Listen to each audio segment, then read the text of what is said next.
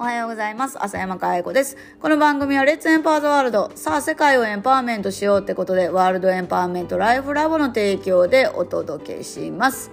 今日のテーマは、役に立つ人が選ばれなくなった理由ということでお話ししていきます。えー、これはですね、昨日のアントスプレナーシップ道場で、えー、より具体的に取り上げたテーマです。これからの時代は役に立つではなく意味がある人にならないとダメなんだって。なんで意味がある人にならないとダメなのかそしてどうやったらなれるのかっていうところ、えー、お話ししていったんですけどやっぱりこのね、ポッドキャストを聞いてくださっている方の中でも役に立つということを、えー、意識してね、どうやったら人に役に立てるのかなとかって考えている人が非常に多いと思うので、あえてこの話を今日は取り上げました。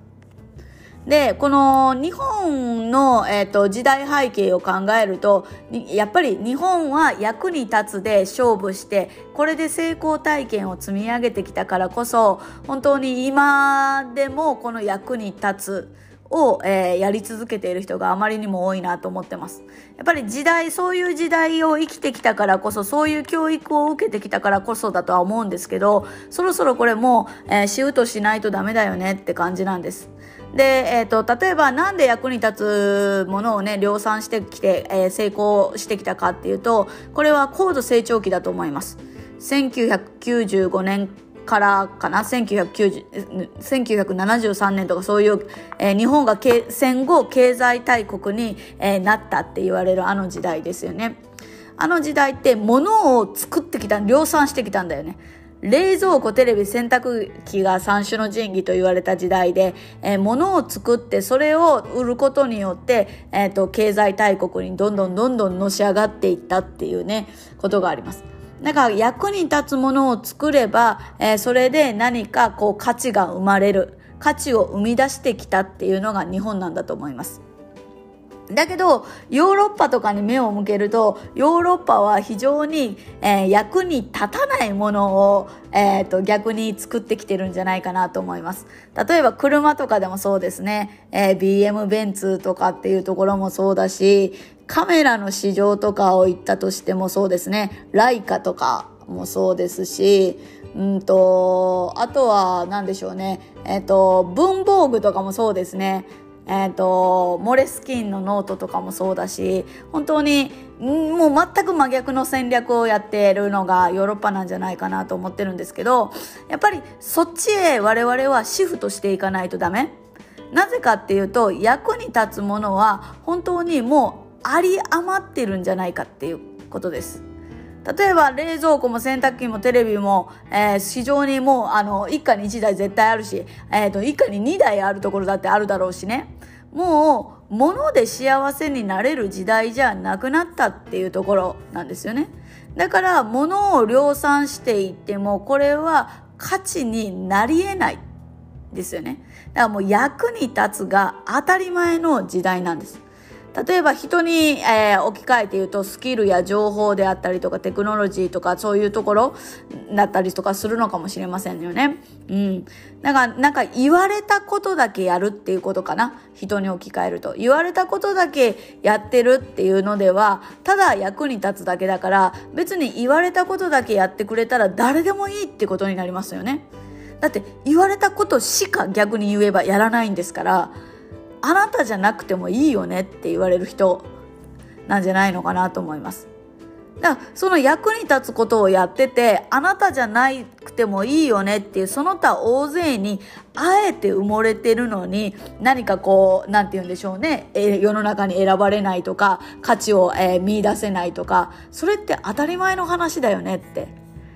思いませんかね？だって自分からその他大勢に入っていってるってことですから。だから意味、だからこそ今は意味があるものにならないとダメだったりするわけですよね。うん。だから意味があるってどういうことなのっていうと、やっぱり車で言うと、トヨタ、日産が役に立つものだと思います。移動手段。エコ。えー、で、えっ、ー、と、他の、なんていうの、会社とかに比べると、えー、本当に価格は安い。だけど、もう本当に世の中に溢れ返ってて、左見ても右見てもプリウスが走ってたりとかすることですよね。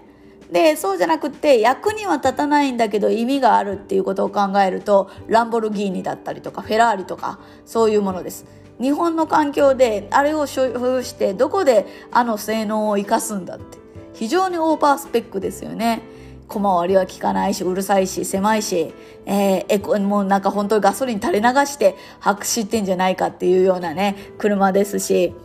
だけどそこにはなんか買う所有する、うん、価値があったりとかそこを手に入れる価値があるからこそまあ選ばれてる。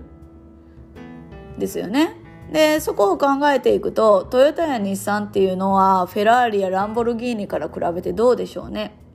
役に立つものは安くないですかね100万200万300万とかそういう世界じゃないですかねだけど役には立たないけど意味があるものっていうと数億とかフェラーリとかランボルギーニとか何千万級の、えー、車だと思いますよね。ああとは文房具で言ってもそうではないですかね。ノートとかもそうですね。国用の、えーと、キャンパスノートは非常に役に立つものだと思います。非常に書き心地もいいですし、えー、しっかりしているし。だけど私が好きなモレスキンのノートは非常に書き心地は悪いしあの使ってたらペラペラペラペラあの取れてくるしっていう非常に役には立たない、うん、絶対ノートは国用のノートを使った方が書きやすいよねって思うだけどもあのモレスキンを買ってしまう。3000円とかするね。ノートを買っちゃ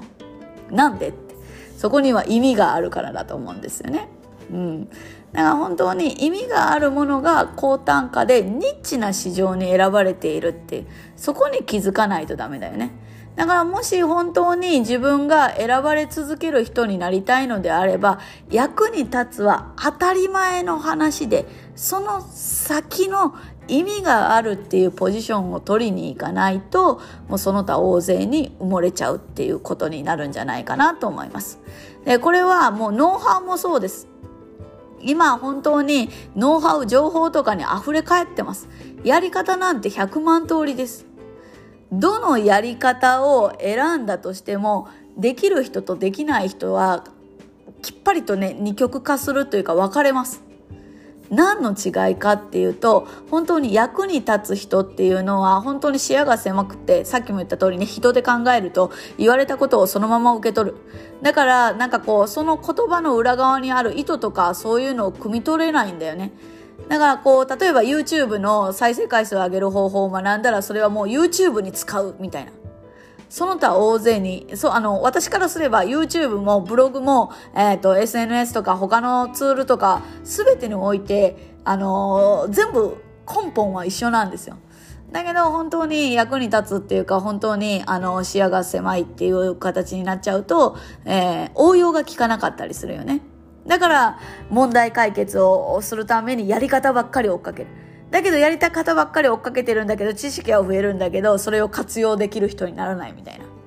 だからやっぱり本当に意味がある人になるっていうのは、えーと、大事なことですよね。意味がある人になれば、えー、すごい視野が広くなって有用有益な情報っていうのを取れるしその情報を運用するっていうね扱える人になるって感じですかね。だからもう本当にやり方では本当に違いを作れないし、やり方では本当に人生のステージを上げれないっていうことと同じだと思います。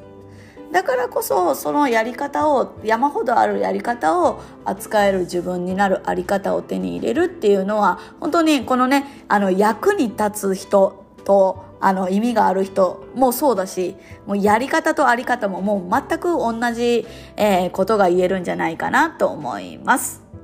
ということで、えー、今日はですね、役に立つ人が選ばれない理由というところでお話ししていきました。今日も笑顔100倍でいってらっしゃい。